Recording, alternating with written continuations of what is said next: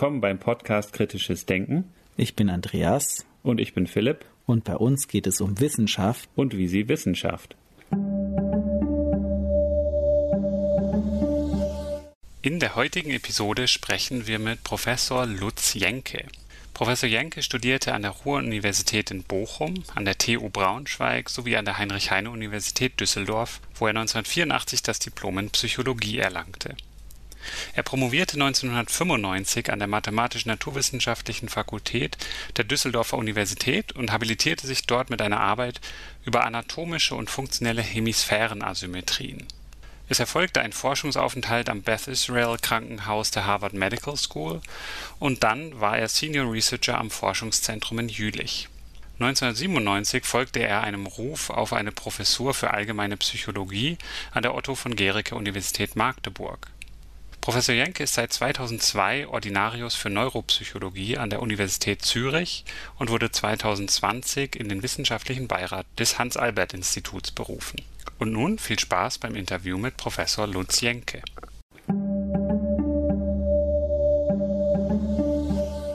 Herr Jenke, freut mich ganz besonders, Sie beim Kritisches Denken Podcast begrüßen zu dürfen. Schön, dass es geklappt hat.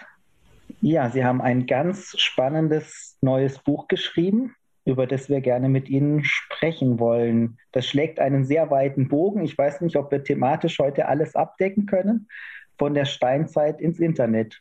Das Thema passt, finde ich, auch gerade zur Zeit. Das ist äh, sehr aktuell. Im Moment, äh, wir sind ja in der Corona-Pandemie-Situation, haben wir ja erlebt, dass die neuen Medien auch ähm, sehr viel ermöglicht haben, eben gerade wie Sie sagen, es ist schön, dass man sie jetzt virtuell sehen kann. Persönlich fände ich natürlich noch erfreulicher, aber gerade im Bildungssystem, ähm, Besprechungen, Konferenzen im Berufsleben, Homeoffice, vieles ist ja möglich geworden jetzt durch die neuen Technologien und wir haben auch gemerkt, dass wir bei vielem hinten dran sind. Das ist ja eigentlich erstmal eine ganz positive Entwicklung. In der Tat, ähm, wir haben natürlich durch die Corona-Zeit so eine, so eine Art explosionsartige Zunahme der digitalen Kommunikation erleben dürfen. Und für mich ist diese Zeit, ähm, ich möchte jetzt nicht zynisch sein, so eine Art Experiment. Und zwar ein unerwartetes Experiment, äh, das auf uns eingeprasselt ist. Und wir konnten am eigenen Leibe über mehr als ein Jahr erleben, was so die soziale Deprivation gewissermaßen so mit uns macht. Und ich glaube, wir sehen schon so die ersten Anzeichen der Probleme, äh, die sich so bei uns so langsam entfalten. Wir können ja vielleicht gleich mal so ein bisschen drüber reden. Aber ich denke, die moderne Zeit, äh, die sich jetzt angedeutet hat oder klar geworden ist in dieser Corona-Zeit, die hat noch mehr Brisanz, die uns, glaube ich, nicht ganz so klar ist. Und ich versuche ja in meinem Buch diese Brisanz und Problematik, die sich da so langsam entfaltet, vor dem Hintergrund der Evolution des Menschen ein bisschen äh, zu erläutern. Und mein Thema ist ja die Frage nach den biologischen Grundlagen des menschlichen Verhaltens und wie die mit der modernen Welt zusammenpassen. Oder besser formuliert, ob überhaupt die biologische, ja, das biologische Fundament des menschlichen Daseins mit der modernen Welt überhaupt zusammenpasst. Und da bin ich echt im Zweifel. Und wir merken ja auch alle, dass eben diese Kommunikation jetzt über neue Medien natürlich schön ist, dass es überhaupt eine Kommunikation stattfinden kann. Und gleichzeitig merken wir aber auch, dass es irgendwie eben nicht dasselbe Erleben ist, dass es wie Schal ist gegenüber einer realen Begegnung. Und jetzt haben Sie gesagt, ja, entscheidend ist ja eigentlich, wo kommen wir Menschen her? Was hat uns denn geprägt in der Steinzeit oder in der Entwicklung was sind denn die Gegebenheiten des Menschen, die ursprünglich dazu geführt haben, wie sich unser kognitiver Apparat entwickelt hat? Also äh, man muss sich immer vergegenwärtigen, äh, was wir eigentlich sind. Wir sind Tiere. Ich sage das mal ganz klar und deutlich, weil das für viele Menschen ein eine Bezeichnung ist, die gar nicht zu uns zu passen hat. Der Grund dafür liegt eigentlich darin verborgen, dass die Aufklärung, René Descartes und so weiter, uns ein ganz anderes Denken beschert hat. Ähm, und diese Definition, die Descartes und seine Kollegen damals uns beschert haben, hat den Menschen ja deutlich vom Tier getrennt. Und seitdem sind wir der felsenfesten Überzeugung, dass wir etwas ganz Besonderes sind. Aber das sind wir gar nicht. Wir sind im Grunde genommen nichts anderes als ein Teil der gesamten Evolution und wir sind ein Teil der Evolution der Säugetiere. Und vor diesem Hintergrund müssen wir einfach sehen, dass wir mit unseren gemeinsamen Verwandten, den Affen, Vorfahren teilen und wir aus diesem gemeinsamen Vorfahren alle entstanden sind. Und wir teilen eine ganze Menge mit unseren Verwandten, nämlich den Affen. Äh, neben dem Körperbau und vielen Organspezifitäten teilen wir vor allen Dingen auch eine ganze Reihe von besonderen Verhaltensweisen. Und diese Kernverhaltensweisen, über die wir verfügen, gemeinsam mit unseren Primatenverwandten, die muss man sich mal ganz ruhig auf der Zunge zergehen lassen. Wir sind neugierig wie Sie, wir lieben Sex wie Sie, wir wissen Kooperation und Zuneigung zu schätzen und wir verteidigen unsere Reviere, wenn es notwendig ist, bis aufs Blut. Und wenn ich von Revier spreche, meine ich jetzt nicht nur das räumliche Revier, sondern insbesondere auch die kognitiven, geistigen Reviere, die wir aufbauen. Aber ich möchte auf einen Punkt noch mal ganz kurz zu sprechen kommen. Wir wissen Vertrauen und Zuneigung zu schätzen. Und wir investieren unfassbar viele kognitive Ressourcen in den Aufbau und in den Erhalt von sozialen Bindungen, von, von Sicherheit und dergleichen. Und wir müssen uns einfach mal vergegenwärtigen, warum investiert der Mensch so unfassbar viele Ressourcen in den Aufbau und Erhalt von Bindung, Vertrauen und dergleichen. Und die Antwort wird viele Menschen möglicherweise irritieren. Der größte Feind des Menschen ist nicht der Säbelzahntiger, nicht der Elefant, nicht der Blauwal, nicht das Krokodil. Nein, der größte Feind des Menschen ist der Mensch. Das erschüttert uns ein wenig, aber auf der anderen Seite erklärt es auch, warum wir so unfassbar viel Mühe uns geben, andere Menschen von uns zu überzeugen, Bindungen aufzubauen. Und genau dafür hat sich über viele, zigtausende Hunderttausende von Jahren ein besonderes Inventar von Verhaltensweisen bei uns herausgebildet, die dazu dienen, unseren Sozialkontakt zu optimieren. Wir sind brillant im Erkennen der Mimik. Wir sind brillant im Erkennen der Gestik. Und wir sind auch ausgestattet mit speziellen neuronalen Netzwerken, mit denen wir eine Theory of Mind unseres Gesprächspartners gewissermaßen erschließen können. Wir verstehen unter Theory of Mind gewissermaßen so eine Theorie des Verhaltens und der Gefühle und Verhaltensintentionen unseres Sozialpartners, mit dem wir gerade kommunizieren. Und dazu brauchen wir die ganze Palette der sozialen Kommunikationssignale, die unsere Sozialpartner aussenden. Das ist eben verbal, nonverbal, Gestik, Mimik und so weiter und so weiter. Und das müssen wir hochfein analysieren. Und in diesem ganzen Sozialkontakt tauschen wir ständig soziale Signale aus, auf allen Ebenen. Und diese sozialen, sozial, sozialen Signale funktionieren ungefähr nach dem Prinzip Tit for Tat. Ich gebe dir, du gibst mir, ich gebe dir und ich nehme von dir und so weiter. Und dieses ständige Hin und Her von sozialen Signalen führt dann nach einer gewissen Zeit eben zu Vertrauen. Und wenn das einmal zerstört ist, also im Sinne von Tit, Tat, Tit, Tat, Tit, Tit, Tit, aber es kommt kein Tat zurück, bricht der ganze Kram wieder zusammen und wir sind wieder misstrauisch. Einen Punkt müssen wir noch dabei bedenken bei der ganzen Geschichte. Diese ganzen sozialen Kommunikationssignale werden, und das ist das Interessante, in unserem Gehirn überwiegend unbewusst verarbeitet. Also wir gehen davon aus, dass circa 90 Prozent dieser ganzen äh, sozialen Signale, die wir austauschen, unbewusst verarbeitet werden. Und nun ist es so, dass in dieser modernen Welt wir einen großen Teil dieser sozialen Signale, die wir austauschen, ja, entledigt werden. Die werden beschnitten. Und das ist natürlich für die Kommunikationspartner sehr problematisch. Also wenn, wenn ich beispielsweise Vorträge halte vor einem Auditorium, mag das auch noch so groß sein, ich sehe echte Menschen vor mir. Ich kann die Reaktion der Menschen viel besser einschätzen und so weiter. Ich, ich kann die Gefühle empfinden. Und wenn ich aber einen, den gleichen Vortrag ähm, in einem Zoom-Meeting mache, habe ich auch schon gehabt, mit 400 Leuten, mit 500 Leuten. Ich habe ein Jahr lang jetzt Vorlesungen gehalten, komplett mit Zoom ne, die biologische Psychologie mit 700 äh, Zuhörern, teilweise mit 800 Zuhörern, Das ist schon merkwürdig, wenn Sie da in den Computer reinsprechen und sehen vielleicht ein, zwei Figuren rechts oben in der Ecke.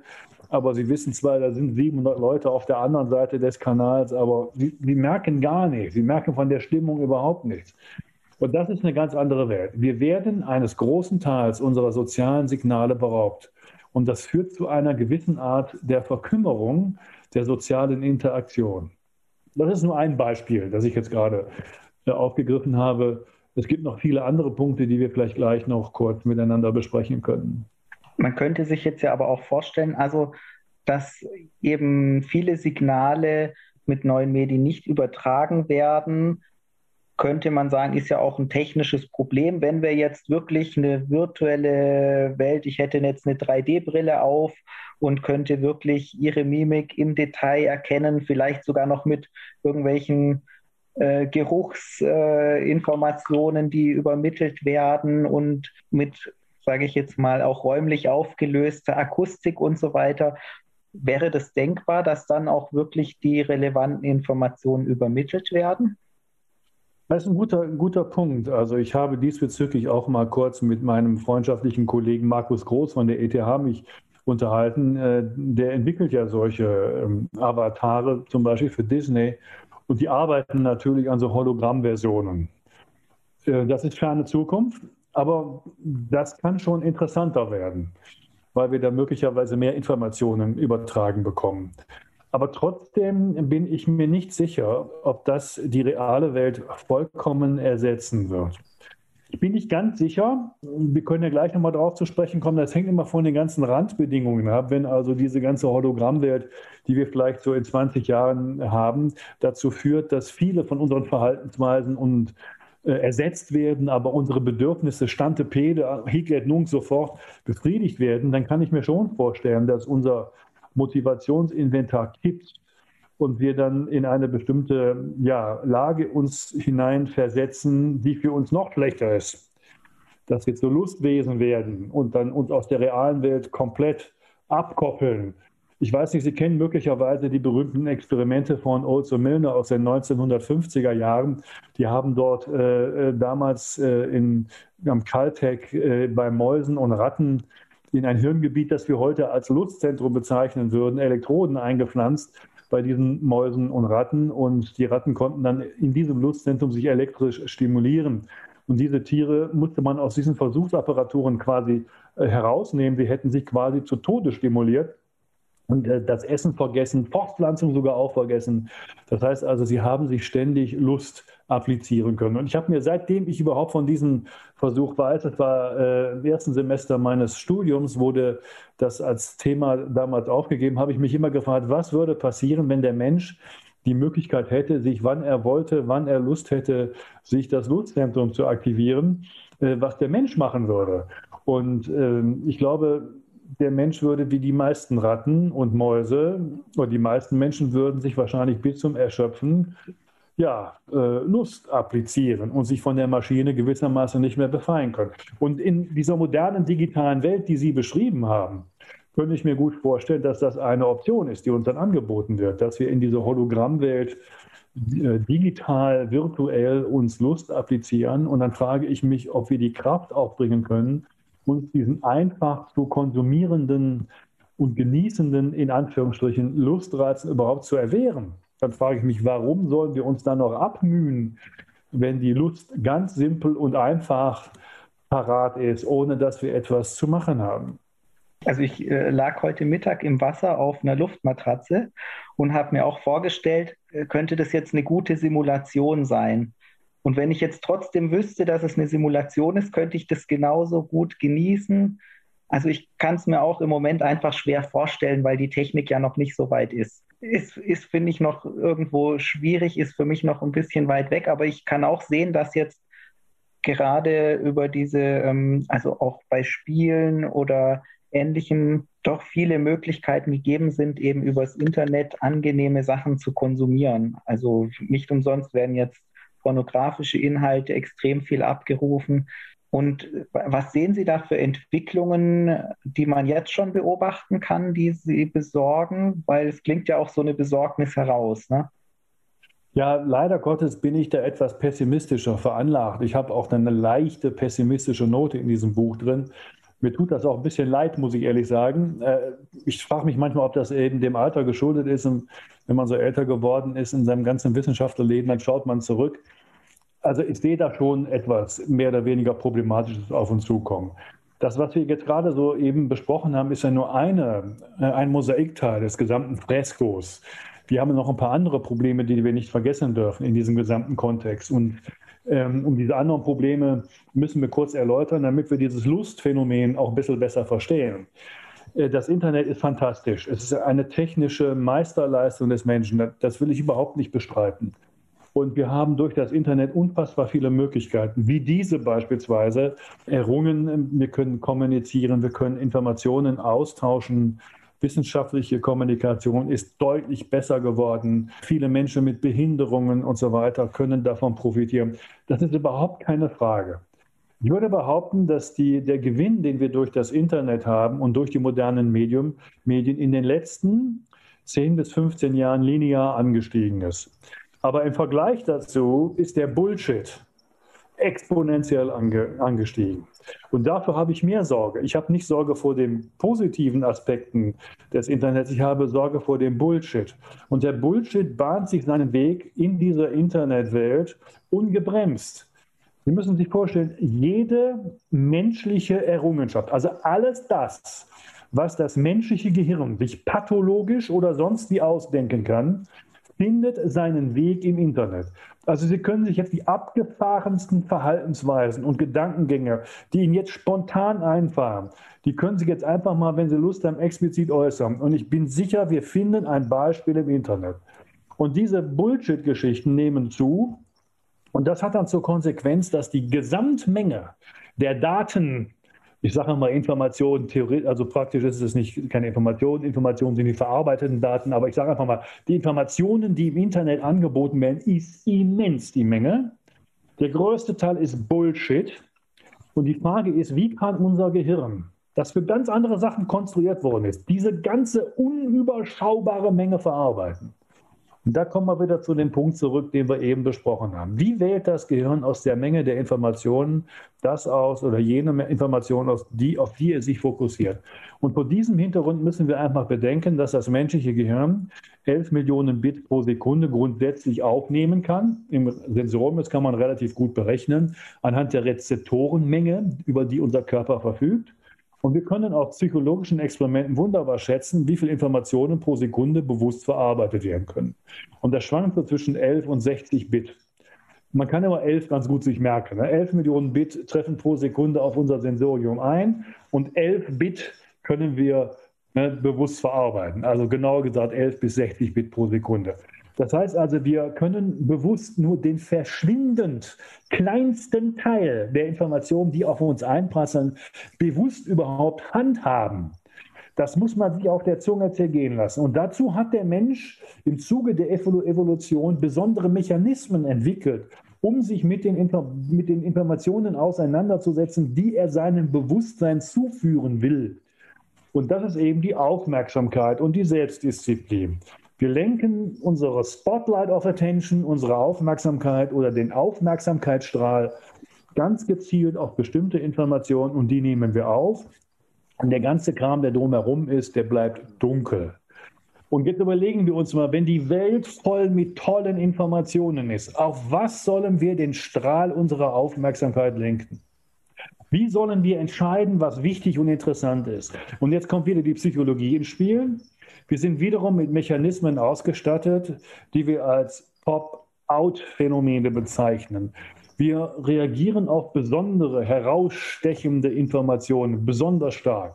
Das sind emotionale Reaktionen, Skurriles, Außergewöhnliches und so weiter. Und darauf reagieren wir mehr oder weniger automatisch mit Orientierungsreaktionen zum Beispiel. Und das ist die große Gefahr, dass wir aus dem Meer der Informationen uns zunehmend mit dem auseinandersetzen, was die Aufmerksamkeit erheischt.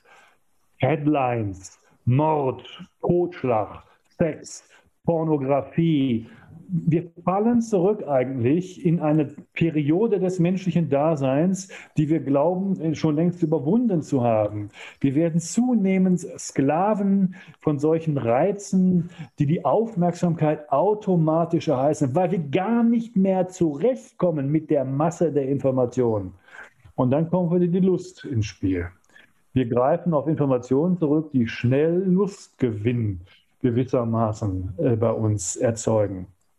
Das ist Erregung. Ne? Leichte Erregungszunahmen finden wir total cool. Skurriles finden wir cool. Wir, wir, wir verhindern gewissermaßen, wir werden dadurch verhindert, in die Tiefe zu gehen. Schnelle Informationen, die Aufmerksamkeit erheischen, sind für uns wichtig. Wir lesen heute auch schon anders. Die Sätze in den modernen Büchern sind kürzer, auch in der Belletristik. Wir hören ganz anders Musik. Die modernen Musikstücke werden immer kürzer. Das weiß Apple, iTunes, Spotify mittlerweile sehr genau. Und die Komponisten von modernen Popliedern sind angehalten, die Musik so kurz wie möglich zu machen. Wir sind ungefähr bei zweieinhalb Minuten angekommen. Äh, Sätze werden immer kürzer, also normaler Satz mit einem Relativsatz, das ist schon die Grenze dessen, was man dem modernen Leser zumuten kann und so weiter und so fort. Wir haben in Deutschland mittlerweile nachgewiesenermaßen fast 15 Millionen Menschen, äh 15 Prozent der Menschen, die funktionelle Analphabeten sind, weil sie gar nicht mehr lesen.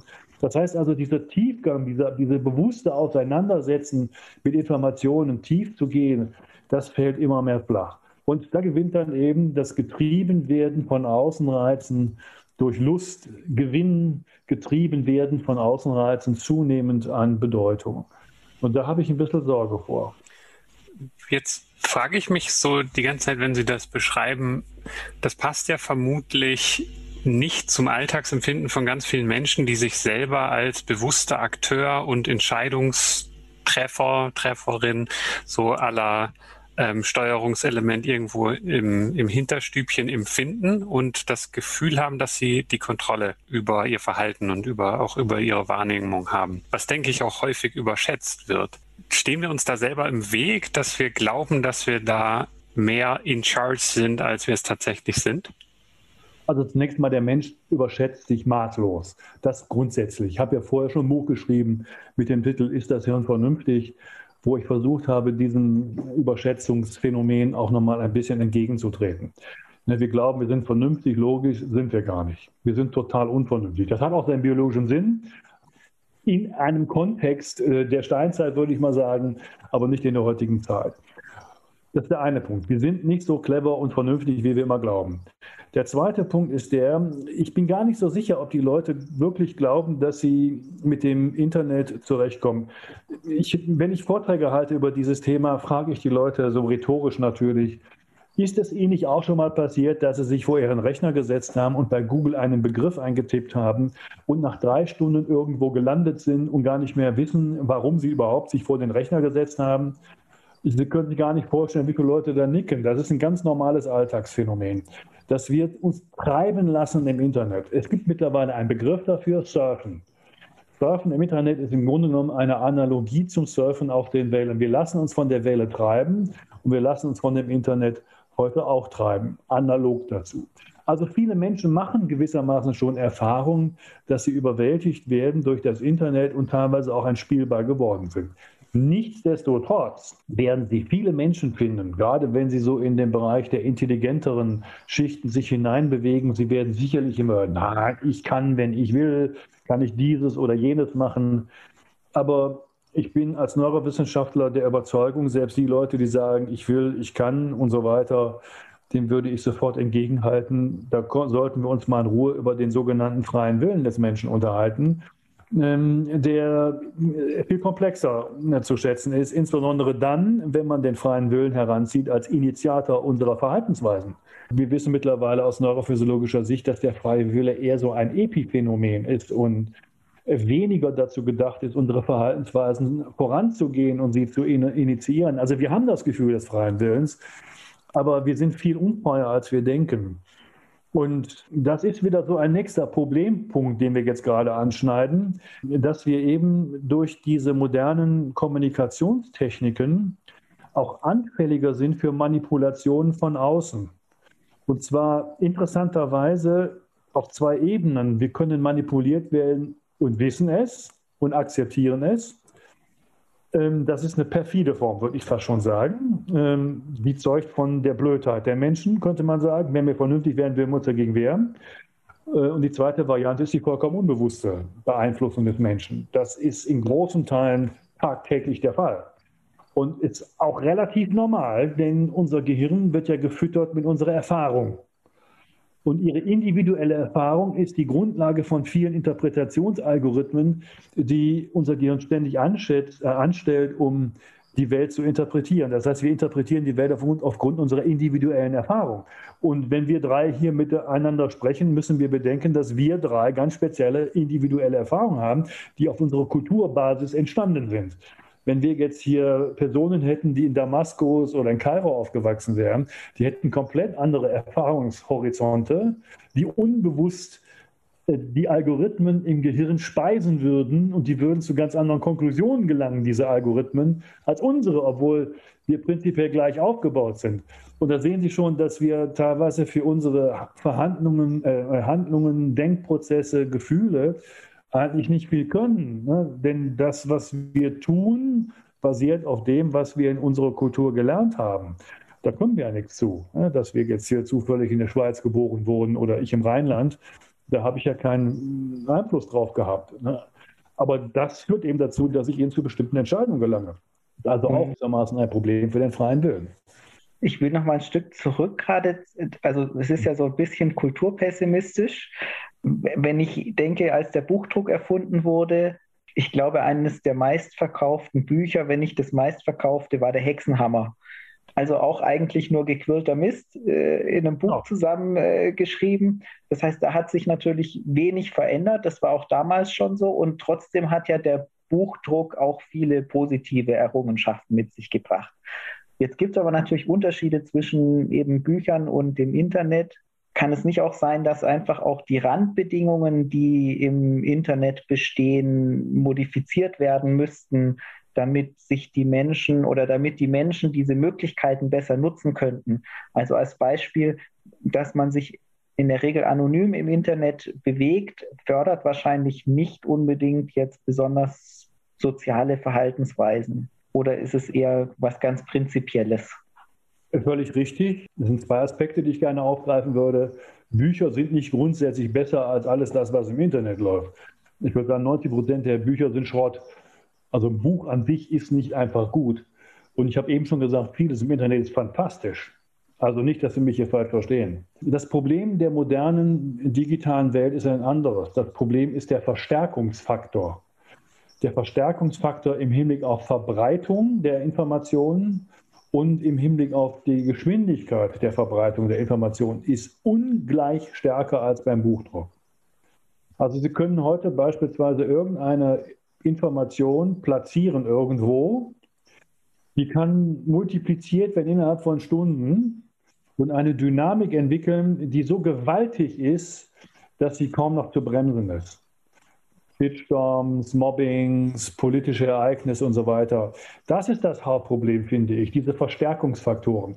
Und ähm, wenn Sie sich ein bisschen mit Systemtheorie auseinandersetzen und sich mit Regelkreisphänomenen beschäftigen, dann, dann weiß man, Regelkreise, so gut sie auch sind, sind sehr anfällig für Verstärkungsfaktoren. Ne, wenn der Regelkreis zum Beispiel einen zu starken Verstärkungsfaktor hat, dann können die völlig außer Rand und Band geraten. Und, und da sehe ich ein großes Problem drin dass wir einfach das nicht mehr beherrschen, das System. Sie wissen ja gar nicht, was heute alles passiert mit irgendeiner Information, die Sie im Netz platzieren. Und da, da sehe ich das größte Problem an der ganzen Geschichte. Und das ist auch anders als beim Buchdruck. Wer hat damals gelesen? Das waren relativ viel, wenig Menschen. Äh, das waren gebildete Menschen, die lange gebraucht haben, um die Schriftsprache erstmal zu erwerben. Und ein Buch schreiben, das war mühselig und Drucken war mühselig. Das ist äh, heute komplett anders. Sie können heute Informationen in Stunden weltweit verbreiten. Und das ist eine ganz andere Konstellation. Und insofern ähm, sehe ich da schon eine ganz andere äh, Problematik auf uns zurollen.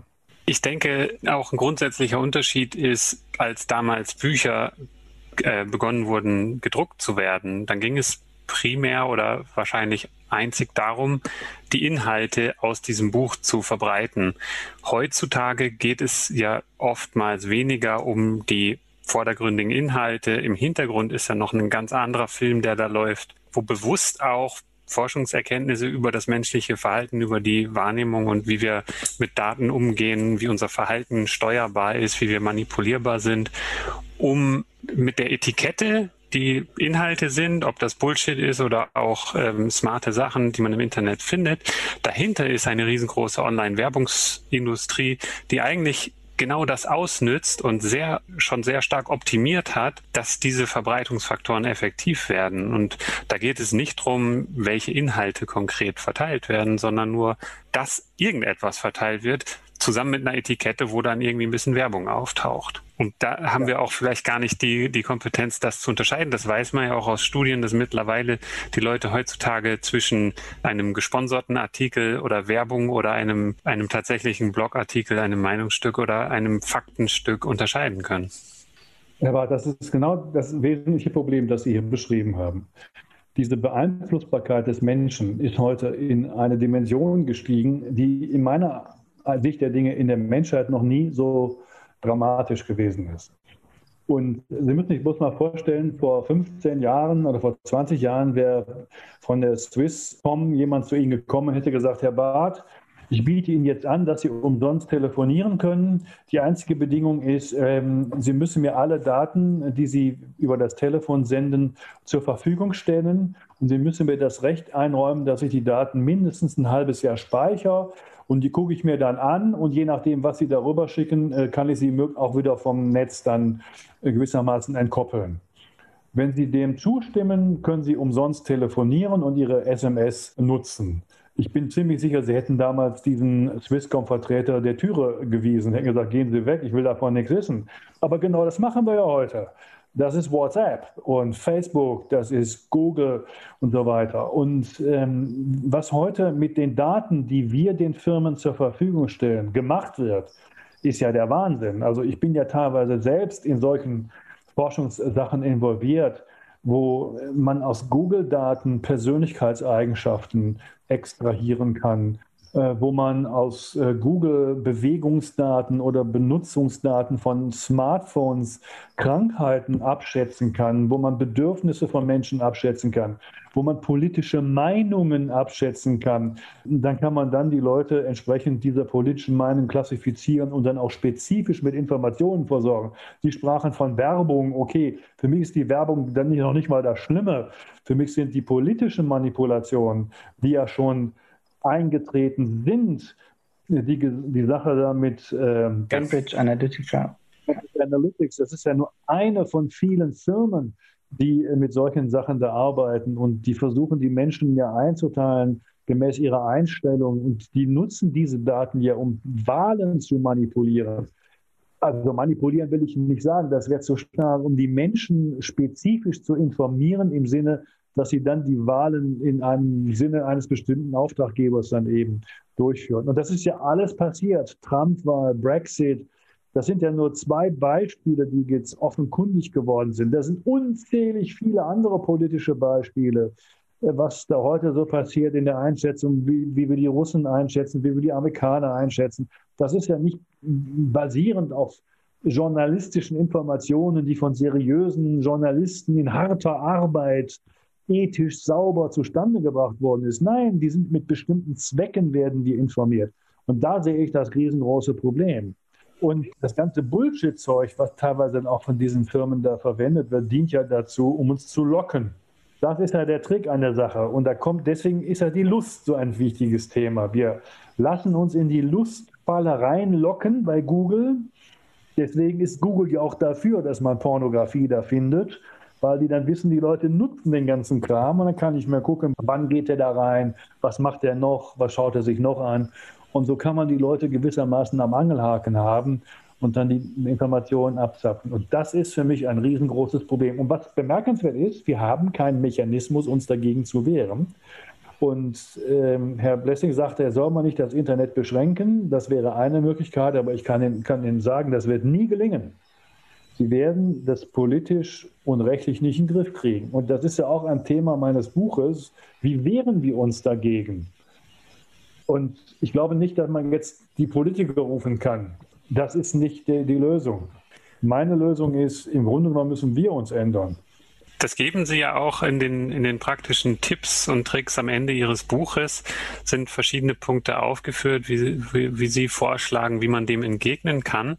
Und das passt so ein bisschen auch zu der Frage, die ich mir da gerade gestellt habe.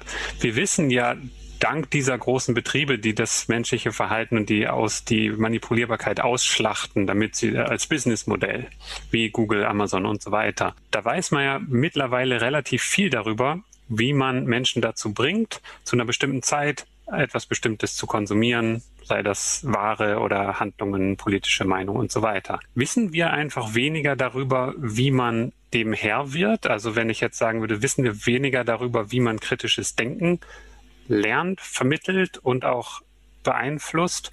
Oder ist es einfach eine biologische Tatsache, dass die Steuerungsmechanismen auf die wir da anspringen in der Manipulation, in der Werbung und so weiter, stärker sind als die Übersteuerungsmechanismen, die wir uns vielleicht auch im Rahmen der Evolution angeeignet haben und die Möglichkeiten haben, vielleicht da so ein Vetorecht im Hirn irgendwo zu etablieren oder eine kritische Selbstsicht. Weiß man da weniger drüber oder ist das schwächer?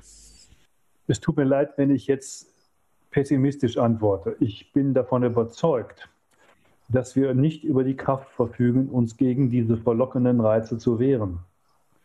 Da sehe ich das Hauptproblem. Wir haben einen Mechanismus ähm, im Prinzip, das ist der Top-Down-Mechanismus, die Selbstdisziplin, aber wir sind schwach. Der Geist ist willig, der Körper ist schwach. Ja, das ist gewissermaßen das Problem. Sie dürfen nicht vergessen, dass unser Gehirn ja für ganz andere Zwecke in der Evolution entwickelt wurde, für komplett andere Zwecke. Und wir reden über ein Phänomen, diese Informationsüberflutung, die eigentlich erst die Konsequenz einer Entwicklung ist, die vor 10 oder 15 Jahren entstanden ist. Das ist ja nicht äh, so kontinuierlich über Jahrhunderte entstanden. Wir sind ja überwältigt von dem, was ja gerade passiert. Und Sie sind ja noch relativ jung. Ich bin jetzt, ich werde dieses Jahr 64 ich kenne noch ganz andere Konstellationen und äh, ich will nicht sagen, dass das früher besser gewesen ist. Es war komplett anders. Ne? Das iPhone wurde 2007 vorgestellt und das iPad 2010. Und das sind die beiden Geräte, die alles verändert haben. Das sind die Geräte, die die Welt verändert haben und die das Internet explosionsartig gewissermaßen haben voranschreiten lassen. Und das ist mal schlappe 13, 14 Jahre her. Und das, das hat uns überwältigt. Und ich glaube, dass wir gar keine Möglichkeiten haben, äh, dagegen im Moment vorzugehen. Es sei denn, und jetzt komme ich zu dieser vielleicht günstigen Aussicht, es sei denn, wir würden die Anlagen zur Selbstdisziplin, über die wir verfügen, perfektionieren, unfassbar viel Kraft und Ressource da reinstecken, um diese Selbstdisziplin zu verbessern, zu steigern, noch mehr als es beispielsweise die Samurais gemacht haben oder irgendwelche anderen Mönche und so weiter, die Buddhisten es tun. Wenn wir das so machen würden, dann würden wir uns dagegen wehren. Aber als normaler Durchschnittsmensch ist die Top-Down-Kraft relativ schwach im Gehirn und die Bottom-up-Mechanismen, die die Lust treiben, sind unfassbar stark, weil die Reize so unfassbar interessant und verlockend sind im Internet dass es sehr, sehr schwer ist, sich denen zu ergeben. Wir hatten auch zuletzt mal eine Folge, ähm, da ging es um Werbung und tatsächlich habe ich mir auch noch nicht so überlegt gehabt, wie gezielt es inzwischen ja erfolgen kann, wenn ich jetzt aus dem Fitnessstudio komme und dann wird mir ein Erfrischungsgetränk direkt auf dem Handy präsentiert. Ne? Wie, wie schwierig ist es dann dem zu widerstehen, wenn die genau wissen, das wird an der Ecke um äh, neben meinem Fitnessstudio verkauft. Und natürlich, wie Sie sagen, wesentlich brisanter ist das Ganze, wenn es um politische Entscheidungen geht, dann ist das Ganze natürlich ähm, von gesellschaftlich besonders großer Tragweite. Und wir haben ja gesehen, dass da perfide Methoden gibt, das wirklich auch ganz gezielt auszunutzen, was sicher auch noch perfektioniert werden wird, wenn man sich das jetzt vorstellt, diesen Zeithorizont Entwicklung vom iPad und äh, Stand heute, da wird sicher noch viel passieren, wobei ich schon glaube, so ein Stück weit wird es da vielleicht doch auch noch Regulierungsmöglichkeiten geben. Und das andere ist dann ja auch, wenn Sie sagen, wir müssen sozusagen unsere Selbstkontrolle stärken im Endeffekt, ne? unseren Willen stärken ui, wie motiviert man die Menschen dazu, das zu tun? Also da bin ich jetzt wieder pessimistisch und würde sagen, wie, wie kann man das gesellschaftlich irgendwie etablieren? Wie, also das ist ja auch wiederum ein, eine Frage, wie kann man das politisch umsetzen, dass es da nachher irgendwo in Lehrplänen steht, steht oder ja. was bräuchte es da?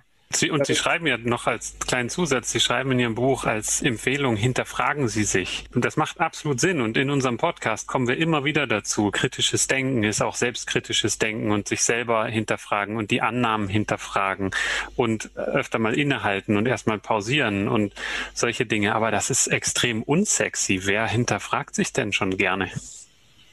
Das ist ein guter Punkt, Herr Barth. Aber das Sie sehen, so als Akademiker ist man natürlich immer geneigt, auf die Bildung zurückzukommen. Aber das ist eigentlich ähm, ein ganz wichtiger Schritt in die richtige Richtung. Dieses kritische Denken über sich selbst und die Gesellschaft, das beizubehalten. Aber Sie sehen ja, in welchen schweren Fahrwassern sich das kritische Denken gerade in der heutigen Zeit bewegt.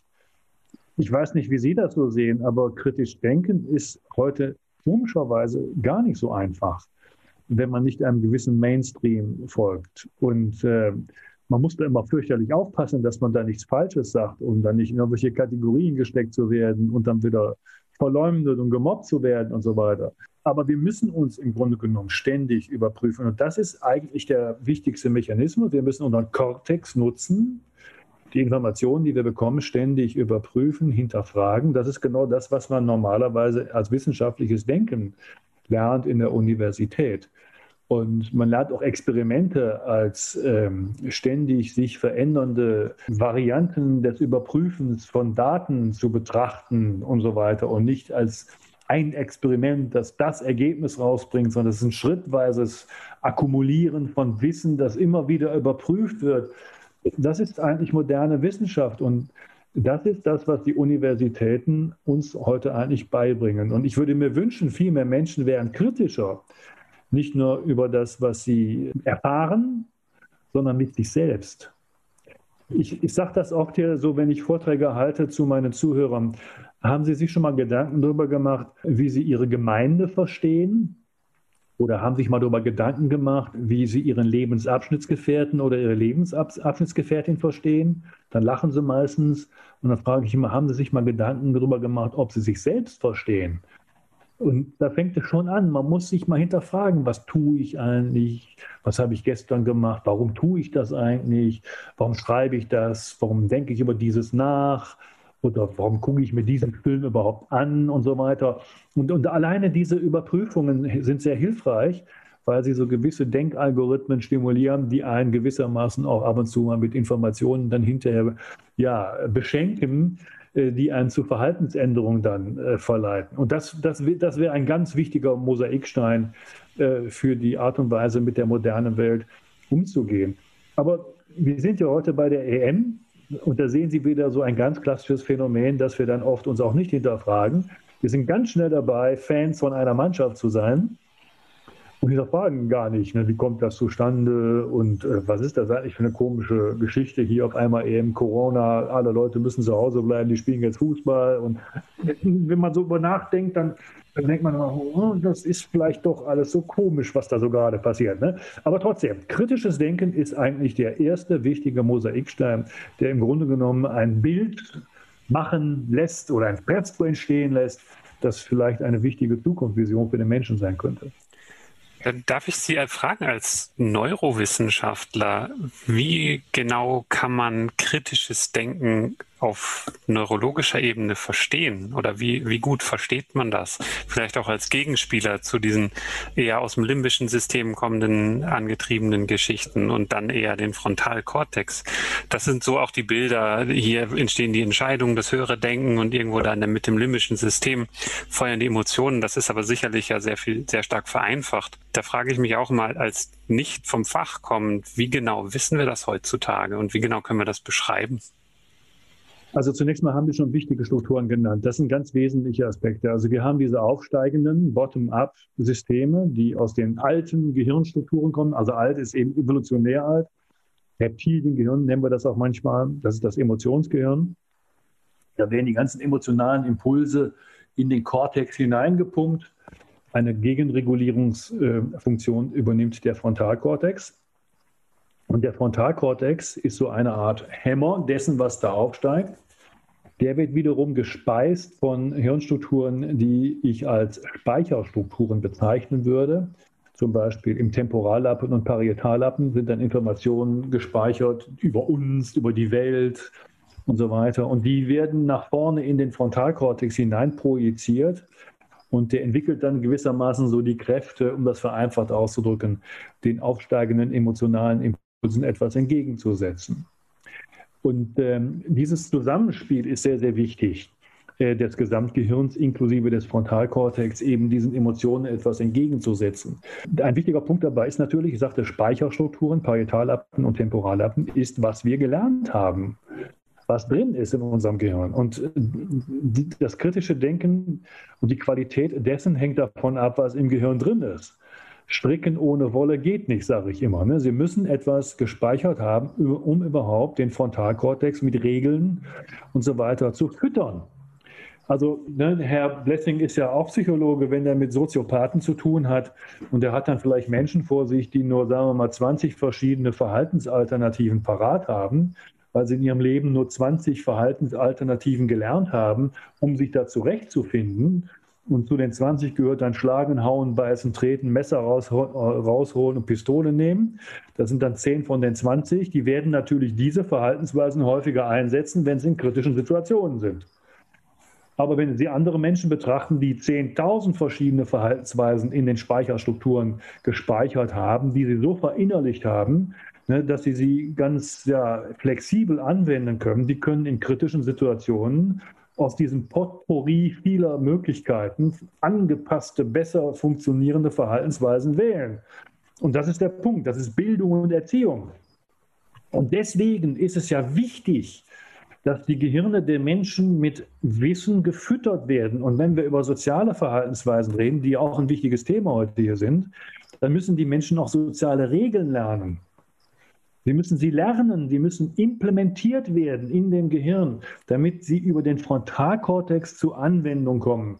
nur über diese Regelsysteme können wir die Emotionen inhibieren und gewissermaßen nur dann durchkommen lassen, wenn in unserer Gesellschaft diese Geschichten relevant sind. Also das sind so die vereinfachten äh, neurophysiologischen, neuropsychologischen Mechanismen, die ich jetzt hier beschrieben habe. Ich möchte einen Punkt nochmal hier betonen. Sehr, sehr viel, sehr, wenn nicht gar fast alles, hat als Hintergrund unsere individuelle Erfahrung. Das heißt, unser kritisches Denken ist ein Mechanismus, mit dem wir selbst unsere individuellen Erfahrungen hinterfragen müssen. Also wenn wir hier so als Westeuropäer über unser Leben, unser Regelsystem nachdenken, dann müssen wir uns auch kritisch hinterfragen, ob unsere Regeln, die wir gelernt haben, von denen wir der Meinung sind, ah, die sind toll, super, klasse, ob die überhaupt kompatibel sind mit den Regelsystemen anderer Kulturen. Und wir müssen mal fragen, ist unser Regelsystem überhaupt sinnvoll? Oder was ist da falsch dann im Vergleich zum Islam oder Buddhismus oder was auch immer? Das muss man sich gönnen und das nicht einfach abtun, das andere. Das gehört auch dazu. Eine Art Rollenspiel, ne? Kulturrollenspiel muss man da machen. Ne? Und das ist auch eine wichtige Fähigkeit, die Perspektivenübernahme. Ein genau. wichtiger Punkt, den Sie auch noch im Buch bringen, ist aber auch die Frage, tragen die neuen Medien dazu bei, dass wir eigentlich neue Kompetenzen entwickeln oder sind die neuen Medien nicht sogar schädlich? Sie hatten das Thema Multitasking angeführt vor allem. Ja, also wir haben viele Möglichkeiten, wo wir uns gewissermaßen kulturübergreifend austauschen können. Das ist schon mal was Positives. Das heißt, wir können schneller andere Menschen sehen, andere Lebensweisen sehen. Also wir könnten das als Information nutzen, um kritisch nachzudenken. Aber man darf nicht vergessen, wir sind keine Multitasker. Das können wir nicht. Also wir sind schlechte Multitasker. Und da gibt es auch keinen Geschlechtsunterschied. Das betone ich jedes Mal, weil immer wieder bei diesem Thema kriegt man gesagt, ah, Frauen sind besser. Meine Mutter hat gesagt, ah, die kann das besser als mein Vater und so. Das ist der klassische Argument, ist aber falsch. Wir sind alle, Männer wie Frauen, brutal schlechte Multitasker. Das sieht man auch in dem Umgang mit den vielen Informationen im Internet. Das über, überfordert uns, was alles da so passiert. Und deswegen sehe ich neben der Globalisierung auch eigentlich so eine Art Back to the Roots Viele Menschen fühlen sich in ihren kleinen Gegenden, in denen sie leben, lokal besser und wohler. Das ist zu viel, was da in der Welt draußen passiert. Das ist too much, zu viel kulturelle Vielfalt beispielsweise. Und, und das überfordert die Menschen. Und ich weiß nicht, ob das jetzt auch ein Grund dafür ist, warum in Mitteleuropa so viele rechte Parteien zunehmend Zulauf finden. Aber viele Menschen haben Probleme mit den vielen Kulturen um sie herum. Das überfordert sie. Das soll nicht heißen, dass das gut ist, dass es so viele rechte Parteien gibt, aber wir müssen uns fragen, warum es die gibt. Wir müssen uns überlegen, was kann man dagegen machen. Also nochmal, damit das jetzt nicht falsch verstanden wird. Ich habe gesagt, wir investieren als Menschen unfassbar viele Ressourcen in den Aufbau von Bindung und Nähe und von Sicherheit. Wir Menschen sind mit Mechanismen ausgestattet, die zu jedem Menschen auf der Welt, egal welcher Ethnie, egal welche, tiefste innerliche Verbindungen aufbauen kann. Das ist etwas ganz Besonderes des Menschen. Die Hautfarbe ist vollkommen irrelevant. Ne, weil wir können die genetische Zugehörigkeit unserer Verwandten nicht erkennen. Am Geruch oder so wie andere Tiere. Bei uns ist die Bindung wichtig.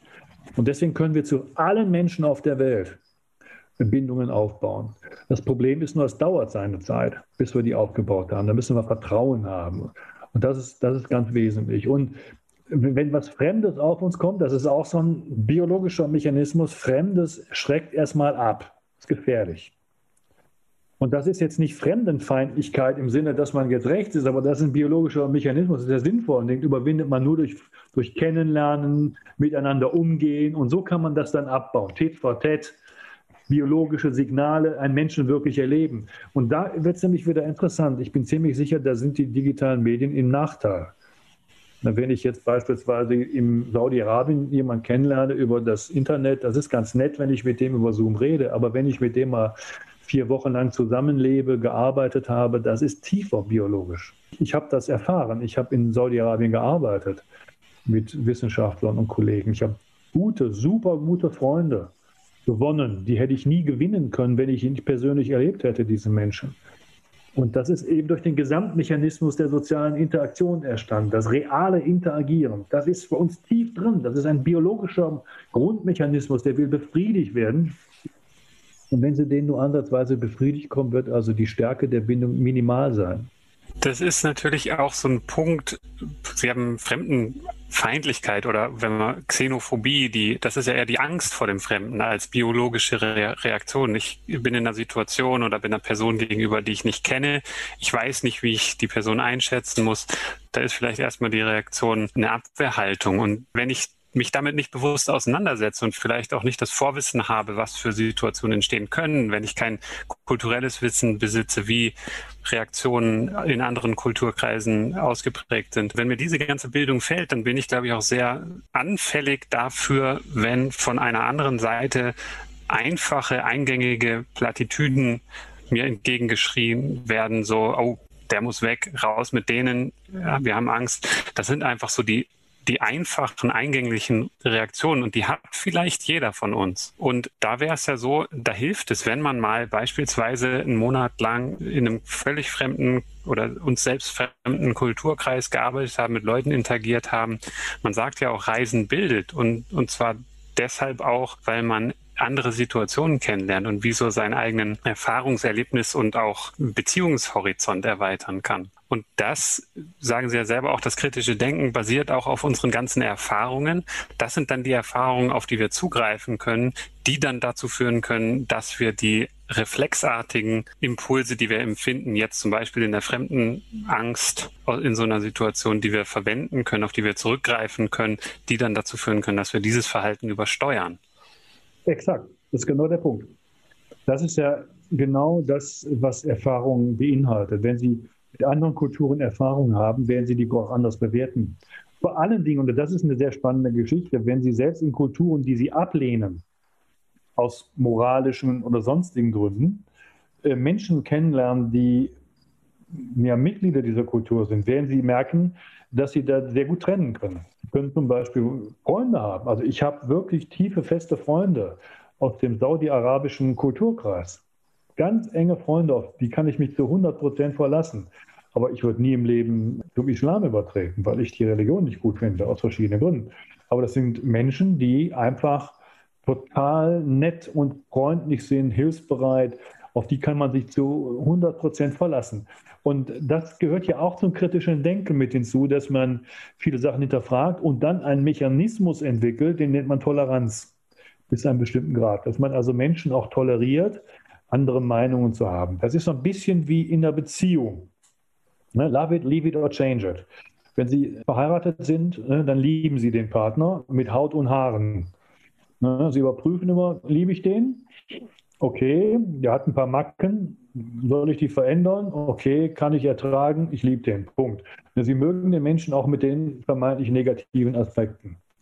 Und diese Entscheidung müssen Sie treffen, ob Sie das ertragen können. Das ist Toleranz.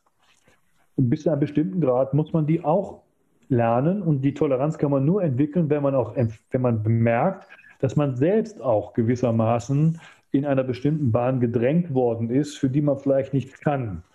Ne, dass andere Menschen mit meinem Denken, meinem Fühlen vielleicht auch Probleme haben könnten. Und ich hoffe natürlich, dass andere Menschen, die anders denken als ich, auch so weit tolerant mir gegenüber sind, dass sie mir meinen Freiraum des Denkens überlassen. Und das ist natürlich ein großer Vorteil der Demokratie, dass das ein Grundprinzip der Demokratie ist, dass man diese Toleranz in einem gewissen Rahmen auch akzeptiert. Das gehört meines Erachtens auch zum kritischen Denken dazu. Da würde ich auch noch mal einhaken. Also Toleranz finde ich auch, ist natürlich sehr wichtig, aber Toleranz gegenüber Intoleranz ist vielleicht auch falsche Toleranz. Und gerade im Internet ist es ja Wildwuchs. Genau, diesen Punkt möchte ich gerne, danke, dass Sie das nochmal erwähnen. Toleranz heißt nicht, dass man allem gegenüber Toleranz entwickeln sollte. Und äh, die Toleranz gegenüber Intoleranten hat ja schon Roger Sperry und Popper äh, schon erwähnt. Das ist ganz berühmt gewesen. Das geht uns leider oft auch ein bisschen ja, weg. In unseren Gesellschaften übertreiben wir es manchmal mit dieser Toleranz ne, gegenüber Intoleranten. Äh, da müssen wir Farbe bekennen. Und das hängt meines Erachtens damit zusammen, dass wir nicht mehr über Wertesysteme verfügen, die wir als wertvoll betrachten. Und das Wort Wert ist ja eben schon in sich genommen bedeutsam und sagt uns ja, wertvoll ist etwas, ja, was wir verteidigen, was wir schützen. Und Werte sind Sachen, die wir lernen in unserer Kultur, die wir für schützenswert beachten und so weiter. Und da muss man schon darauf achten, dass die Werte erhalten bleiben. Und da habe ich ein bisschen Sorge, das wackelt so ein bisschen hier bei uns in unseren Gesellschaften. Wir glauben in manchen Gebieten in Mitteleuropa, dass alles variabel ist. Und wenn alles variabel ist und austauschbar, dann ist es eben kein Wert mehr. Dann ist es wertlos. Und da fängt die ganze Geschichte an. Wie soll unser Frontalkortex lernen, bestimmten Werten zu folgen, wenn er keine mehr hat? Das ist der Punkt. Ne? Und er braucht Werte. Ja, wir, wir haben auch im Podcast schon öfter drüber gesprochen und im Speziellen auch mit Georg Lind zum Thema Moralkompetenz. Wie entwickelt man sowas? Und es sind ja erlernbare Kompetenzen, die auch, denke ich, sehr wichtig sind. Und gerade auch in einer Gesellschaft, ich meine, die, die große Quelle von moralischer Orientierung war lange Zeit, waren die Religionen oder sind es auch immer noch, dass man die als Leitbilder, so als Orientierungspunkte hat.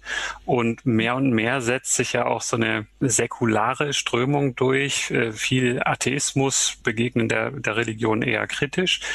Und da wird dann auch ja zu Recht auch die Frage gestellt, ja, wenn wir unsere moralischen Grundwerte nicht aus der Religion bekommen, woher dann? Und ich denke natürlich ist auch eine falsche Antwort zu sagen, wenn wir sie nicht aus der Religion kriegen, dann haben wir keine, weil das hat es in, in, seit Menschengedenken schon gegeben, dass es moralische Grundregeln gibt. Und wir, wir haben auch heute die Möglichkeit, uns gesellschaftlich auf bestimmte moralische, ethische Grundsätze zu einigen. Und es gibt ja auch einige, die goldene Regel, Tit for Tat haben Sie gesagt, das ist auch so eine Ausprägung davon. Und da stellt sich dann auch oft die Frage, wo kriegen wir unseren Moralkompass her, wenn nicht aus der Religion? Frage vorab. Viele Religionen, wenn nicht gar die meisten, haben relativ viele Überschneidungspunkte bei ihren ethischen äh, Vorstellungen. Das Problem bei den Religionen ist allerdings, dass sie sehr stark äh, emotional besetzt sind. Und das ist dann das Revier, das mentale Revier, das viele Menschen dann verteidigen, bis aufs Blut. Und das führt eben zu Aggression. Das heißt also, diese Reviere sind dann eben die Quelle von Aggression. Und ich fand sehr beachtenswert das Büchlein vom Dalai Lama und Franz Alt, wo eben Dalai Lama vor allen Dingen propagiert, dass wir jenseits der Religion eine neue Ethik brauchen. Also ich wiederhole nochmal, ich bin jetzt kein Buddhist, kenne zwar den Dalai Lama, er war ja auch in Zürich mal bei uns zu Besuch. Der Dalai Lama schlägt vor, eine Ethik zu entwickeln, jenseits aller Religionen. Und die Religionen sollen eben eher dazu dienen, eine gewisse Form der Spiritualität für das Individuum zu ermöglichen. Aber als ethische Grundlage sollen alle Religionen etwas oberhalb der Religionen entwickeln und nutzen. Ich fand diesen Gedanken außerordentlich charmant. Und äh, ich fand auch die Idee gut von dem Dalai Lama, wie er so ist, unkonventionelle Vorschläge zu machen, um eben diese Ethik aus diesem emotional belasteten Religionskontext zu heben. Und das wäre für mich ein sehr, sehr wichtiger Aspekt. Und ich komme jetzt auf einen Punkt, der vielleicht noch ein bisschen spacig ist, gerade so hier, wenn wir so miteinander diskutieren, aber ich fühle mich diesbezüglich ermuntert und äh, ich habe da ja auch teilweise mein Buch drüber geschrieben.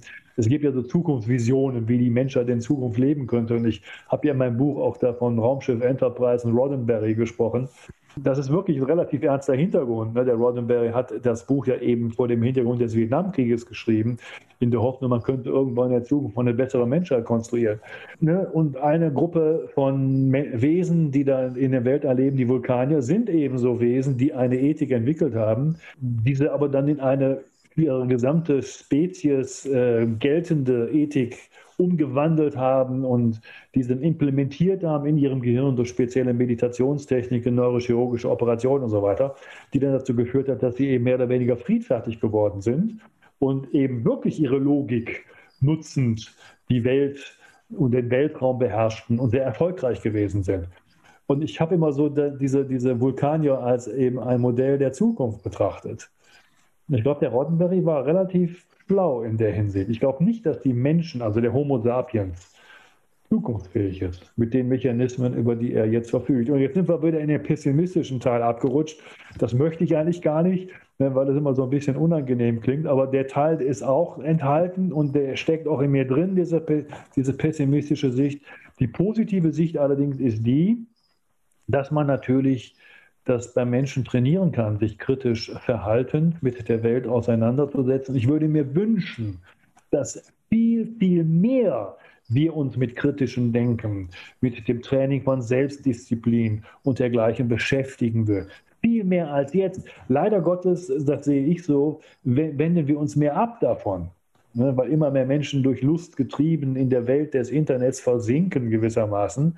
Wir müssten eigentlich genau was anderes machen. Wir müssten viel mehr Selbstdisziplin, fokussieren auf das Wesentliche und so weiter. Vielleicht andere ja, ethisch geleitete spirituelle Formen entwickeln des Umgangs mit unserem Leben, meditativ, was weiß ich nicht. Aber das sehe ich so nicht. Ne, ich sehe eher, die Masse bewegt sich so auf der Couch sitzend, RTL 2 guckend, Chips essen und so weiter, ja. Aber so universalisierbare ethische Werte als Grundsätze und vielleicht auch diese Säkularisierung, der dann vielleicht auch hilft, solche dogmatischen Moralvorstellungen zu überwinden, das kann ja schon eine Zukunftsperspektive sein. Und so ein positiver Aspekt, jetzt um da ein bisschen positive Sachen reinzubringen, zum Beispiel, wenn man jetzt sieht, Fridays for Future ist ja eigentlich auch eine Entwicklung, da kann man jetzt zu den Inhalten auch äh, kritisch gegenüberstehen, aber die Grundidee, sich äh, für sozusagen die gesamte Menschheit äh, oder die Zukunft auf dem Planeten einzusetzen, ist ja doch sehr positiv und vielleicht hat ja da sogar das Internet ein bisschen geholfen, das Ganze auf die aufzugleisen oder zu unterstützen. Ja, bin ich voll und ganz Ihrer Meinung. Man muss allerdings bei Fridays for Future auch aufpassen. Man sieht, wie schnell bei uns Menschen so wieder so religiöse Aspekte Fuß fassen. Ne, dieser, dieser unreflektierte Glauben an bestimmte Sachen. Und äh, das missfällt mir bei der Fridays for Future Geschichte. Also Wiederum muss ich jetzt aufpassen, was ich sage, wenn, dass Sie mich nicht falsch verstehen. Ich bin ein großer Fan von Umweltschutz und so weiter. Das war wir immer schon. Meine Generation hat sich schon mit dem Club of Rome beschäftigt. Äh, das war Mitte der 70er Jahre. Die haben das Gleiche gesagt und so weiter. Und äh, auch Vorhersagen getätigt, die praktisch alle jetzt eintreten. Also das ist ein Riesenthema und die ganze grünen Entwicklung kommt ja aus eigentlich dieser ganzen Quelle des Club of Rome Gedankens.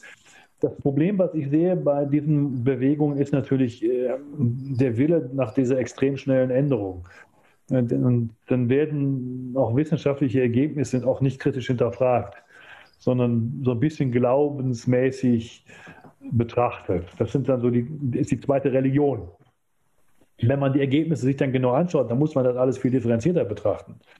Und, und da habe ich so ein bisschen Sorge, ne, dass diese Fridays for Future Bewegung zu stark so eine unreflektierte Gruppenbewegung wird. Aber letztlich ist es doch wichtig, dass äh, sich jetzt Menschen auch über die Nationen hinweg zusammenschalten. Das ist eine interessante neue Entwicklung. Die finde ich sehr, sehr wichtig.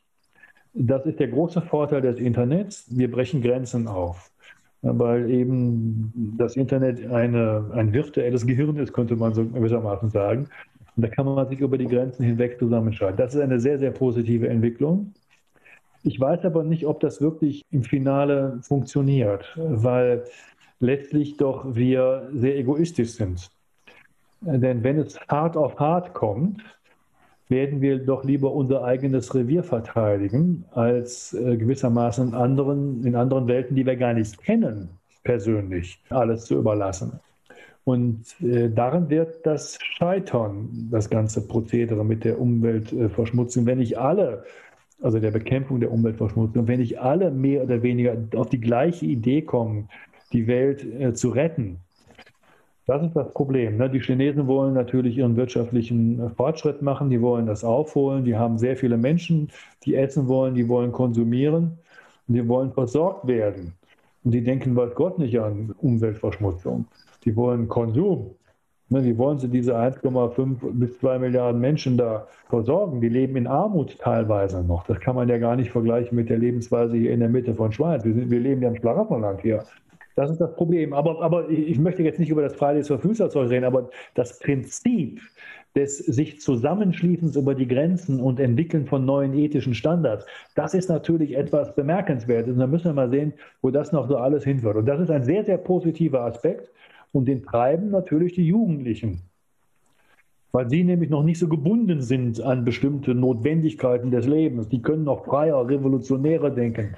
Und wir müssen aus diesem Pool der Kraft, die sich da entwickelt, da müssen wir was schöpfen. Das ist für die Zukunft der Menschheit von herausragender Bedeutung. Das und passt ja auch dann zu der Aussage, wenn Sie sagen, die, die Jugend von heute, die kennt ja eigentlich die Welt gar nicht anders als eine Welt in der Klimakrise. Das heißt, für Sie ist das, für die, für die Jugend von heute kann man vielleicht sagen, ist das der Background, ist das das Normale? Ich bin auch schon aufgewachsen, da gab es äh, noch in den Heinz-Sielmann-Dokumentationen immer am Ende den Hinweis, wir machen die Natur kaputt und es geht alles vor die Hunde, passt doch ein bisschen auf. Aber wenn man noch weiter zurückgeht, ist der Erfahrungshorizont doch eher der einer heilen Welt. Und von der aus, mit dem Erfahrungsschatz, ist es ja dann extrem schwer, überhaupt Veränderungen zuzulassen oder zu wollen, weil Sie sagen das selber, wir sitzen hier in, in Deutschland oder auch in der Schweiz, in, in Mitteleuropa, in einem Speckhaufen und uns geht's gut. Warum sollen wir daran was ändern? Weil die Klimaerwärmung kommt vielleicht in 50 Jahren, ist für mich persönlich jetzt vielleicht gar nicht mehr so relevant. Wenn ich Kinder habe, dann schon eher, aber das ist irgendwie das Abstrakte versus das, was ich jetzt habe, immer im Hinblick auf dem Status quo, den ich kenne.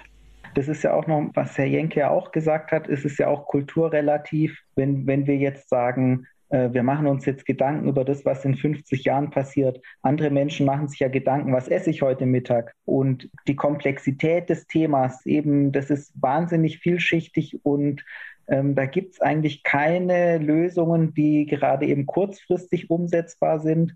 Und selbst die, die lang- und mittelfristig umsetzbar sind, sind wahrscheinlich, äh, da muss man so viel bedenken, weil alles, was man tut, eigentlich äh, so viele Konsequenzen hat, die, die schwer zu überschauen sind. Und es ist so ein bisschen, glaube ich, auch schon ein, ein, ein, Luxusthema. Ich denke, in Indien, die Menschen, die sich jetzt überlegen, was esse ich heute Mittag, die machen sich noch nicht Gedanken darüber, was passiert mit der Erde in 50 Jahren. Und das heißt, da geht es ja dann vielleicht eher darum, Technologien zu entwickeln, die denen das Leben einfacher machen und die gleichzeitig aber umweltfreundlich sind. Und also so ein Thema aber tatsächlich auf so einer globalen Ebene zu durchdenken, das ist dann auch nochmal eine große Herausforderung. Ich glaube eben, das Positive ist so diese Energie der Jugend und der Drang. Das Motiv ist wahrscheinlich sehr gut, aber es wird schon schwierig werden, da eben gemeinsam dann auch gute, gute Lösungen zu entwickeln, die dann auch für alle wieder stimmig sind im Sinne von einer Perspektivenübernahme. Eben was wollen die, was brauchen die Menschen jetzt in China oder in Indien? Ich würde behaupten, dass die Bewegung im Wesentlichen getragen wird von Personen, die gar keine Erfahrung mit dem Klimawandel gemacht haben. Also welche konkreten Erfahrungen hat ein junger Mensch oder Sie und ich in der Mitte von Zürich lebend oder in der Schweiz lebend mit dem Klimawandel gemacht? Also wirkliche Erfahrungen. Es ist ein bisschen wärmer, es regnet vielleicht ein bisschen, aber mehr oder wir haben ein bisschen weniger Schnee. Ne, das sind so Sachen vielleicht, ja, die könnten darauf zurückgeführt werden, aber so eine richtig dramatische Klimaveränderungserfahrung haben wir doch gar nicht gemacht. Es gibt Gegenden in der Welt, die haben die gemacht. Die haben wirklich massive lebensbedrohliche Veränderungen erfahren. Also Eskimos haben das zum Beispiel, die haben weniger äh, Jagdrevier, weil das Eis schmilzt oder Menschen in Amazonas, da geht der Wald zugrunde, die dort leben. Das sind Menschen, die haben wirklich Erfahrung mit der Klimaveränderung gemacht. Es ist im Wesentlichen eine abstrakte Diskussion einer Oberschicht, die sehr abstrakt und nicht betroffen Science darüber spricht. Ich will jetzt damit nicht sagen, dass es äh, nicht wert ist, was sie machen. Ganz im Gegenteil. Wir haben darüber gesprochen, dass das Internet jetzt eine Kommunikationsplattform bietet, wo sich Menschen zusammenschließen können und vielleicht eine neue Ethik entwickeln können. Und das ist ja ein abstraktes, über die Logik und Vernunft sich entfaltendes Phänomen.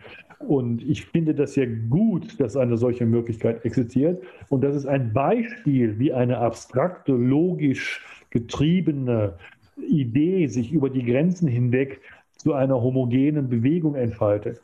So etwas könnte ich mir vorstellen, in ähnlicher Form für eine Logik, die jenseits der äh, und des Umweltschutzes sich äh, entfaltet. Aber wir müssen auf jeden Fall die tief feste, verwurzelten emotionalen Bindungen an die Religionen, die müssen wir überwinden. Ich persönlich sehe nicht in der Religion äh, eine Zukunftsform, wie die Menschen auf der ganzen Welt gerettet werden können. Wir müssen uns jenseits der Religion äh, da irgendwas ausdenken. Und das wird schwierig werden, weil wir eben hineingeboren werden in eine Religion und viele Menschen überzeugt sind, dass das, was sie von Kind auf an gelernt haben, einfach der Nabel der Welt ist oder die Achse der Welt ist. Und das gewissermaßen zu eliminieren, das wird sehr, sehr schwierig werden. Aber ich glaube, dass es wird einfacher werden, etwas Neues als Überbau zu entwickeln, wo die Religion noch erhalten bleibt als spirituelles Grundmechanismus, den man den Leuten zugesteht. Und das hat mich einfach so fasziniert an diesem kleinen Büchlein vom Dalai Lama, der das als Kirchenführer, als Religionsführer mal so lockerlässig so vorschlägt. Ne? Ich habe mir immer gedacht, was würde unser Papst hier so sagen? Der würde auf solche Ideen gar nicht kommen. Der würde sagen, ja klar, wir brauchen eine Ethik und das ist die christliche Kirche. Die muss für alle gelten. Und, und dann haben wir schon ein Problem man hat ja auch manchmal das Gefühl, dass sich Religionsführer teilweise auch in die Tasche lügen, weil man einerseits sagt, ja, an der Wissenschaft ist schon was dran mit der Evolution und der Mensch stammt vom Affen ab, aber gleichzeitig ist das, äh, was hier in unseren Büchern steht, ist eben doch die Wahrheit. Und äh, dieses Knirschen, das da eigentlich entsteht, das, das realisieren viele da noch gar nicht, weil sie es nicht so ganz durchdringen im Grunde genommen. Jetzt könnten wir natürlich zur großen Religionskritik aufrufen. Ne? Wir stammen nicht vom Affen ab. Wir haben gemeinsame Vorfahren mit den Affen, by the way. Ja, das im Grunde genommen, wenn Sie das alles so betrachten, wie die Religionsführer argumentieren, ist das psychologisch gesehen kognitive Dissonanz. Das heißt also, man versucht also etwas offensichtlich Falsches oder Unkorrektes, um es mal anders auszudrücken, in irgendeiner Form zu rechtfertigen und ja interpretativ in irgendeine Form zu pressen. Das ist problematisch, finde ich, für die Zukunft. Es ist problematisch. Aber nichtsdestotrotz, das menschliche Gehirn benötigt Regeln. Das menschliche Gehirn hasst wie der Teufel das Weihwasser Chaos. Das menschliche Gehirn versucht, in die vielen Daten, die es aufgenommen hat, Ordnung zu bringen. Es arbeitet als ein neuronales Netz mit einem Attraktor und dieser Attraktor ist nichts anderes als Stabilität. Es versucht, die Welt stabil zu interpretieren. Und in diesem Zusammenhang können gelegentlich religiöse Inputs hilfreich sein, um eine Stabilität herbeizuführen, weil sie Elemente sind für das Berechnen einer stabilen Welt. Und wir werden immer irgendwas benötigen, was uns Stabilität gibt, was uns Attraktoren für das, unser Verhalten bieten. Deswegen sind Religionen ja nützlich, könnte man fast schon sagen, ne, für den Menschen. Irgend sowas braucht der Mensch. Genau, wir hatten auch schon mit äh, Lars Habermann vom, vom Institut für säkulare Ethik in Zürich gesprochen. Und ja. eigentlich der Kernpunkt ist der, wenn nicht Religion, also nicht Religion ist keine Alternative zu Religion, sondern es braucht eigentlich für den Menschen etwas zum Stillen dieses Bedürfnisses nach Ordnung und Sinn. Und das kann nicht sein, zu sagen, Kirchen sind aber falsch, Religionen sind falsch, sondern ist, da finde ich die Idee auch vom Dalai Lama, den Versuch, eine übergeordnete, menschheitsübergreifende ethische Norm zu entwickeln, viel, viel versprechender. Es ist auch keine Antiposition, sondern es ist eine konstruktive Position. Das ist genau das, was ich extrem charmant fand, dass er eine über den Religion stehende ethische Überbau definierte. Manchmal denke ich so darüber nach. Ich, ich ja, habe mein Abitur gemacht, lange her, an einem humanistischen Gymnasium und ich habe immer noch so gewisse philosophische Grundneigungen. Wir haben damals über Spinoza, Pantheismus gesprochen. Das fand ich damals immer so charmant. Ne? Der Gott ist in uns beispielsweise. Also als Naturwissenschaftler hat man manchmal so die Ideen, dass das vielleicht gar nicht so falsch ist, ne? dass in den Menschen vielleicht auch etwas Göttliches steckt. Und äh, da kommen wir dann wieder auf uns äh, zu sprechen, ne? auf die Möglichkeiten, die der Mensch zur Verfügung hat. Wir könnten uns, sagen wir mal, in Anführungsstrichen göttlicher verhalten, indem wir selbst beginnen, uns disziplinierter in unserem Leben zu bewegen und ethische Grundsätze vielleicht stärker implementieren und nutzen. Und dann entwickeln wir uns zu Wesen, die gewissermaßen der, den pantheistischen Ideen äh, nahe kommen. Ne? Also in uns sich Gott zeigen oder was Göttliches, was Edles zeigen. Leider Gottes ist das nicht die Regel. Ne? Wir sind nicht edel. Es gibt Beispiele von edlen Menschen, ja? wenige, die kann man vielleicht an ein, zwei Händen abzählen. Aber das ist vielleicht eine Chance. Das, das steckt auch so ein bisschen in meinem Buch drin, dass wir eigentlich dahin gehen müssen, uns selbst in den Griff zu kriegen. Vielleicht edlere Menschen zu werden, um auf der Welt zu leben und die Welt zu retten. Ansonsten wird die Menschheit nicht lange überleben, da bin ich ziemlich sicher. Das ist jetzt so ein bisschen pessimistisch, aber ich fand die Idee, was, was jetzt war, ich meine, gut, dem Planeten würde es nicht unbedingt schaden, wenn die Menschen nicht überleben. Aber ähm, wenn wir jetzt sagen, vielleicht eine verallgemeinerbare Ethik zu entwickeln und ähnlich sind wichtige Schritte. Ähm, Sie hatten im Buch auch noch, fand ich auch schön, nochmal vielleicht jetzt so zum Abschluss noch ähm, Hinweise, wie, wie sollte man denn individuell auf persönlicher Ebene jetzt mit neuen Medien umgehen? Was können wir jetzt jungen Menschen mitgeben, oder auch älteren Menschen. Wir sind eigentlich alle betroffen. Was sind da jetzt aus Ihrer Sicht gute Hinweise, die man beachten sollte? Also zunächst einmal sich ständig hinterfragen. Das ist mal sich selbst hinterfragen, ist der eine Punkt. Der zweite Punkt ist der, das, was wir im Internet finden, lesen und dergleichen, nicht immer sofort als bare Münze nehmen.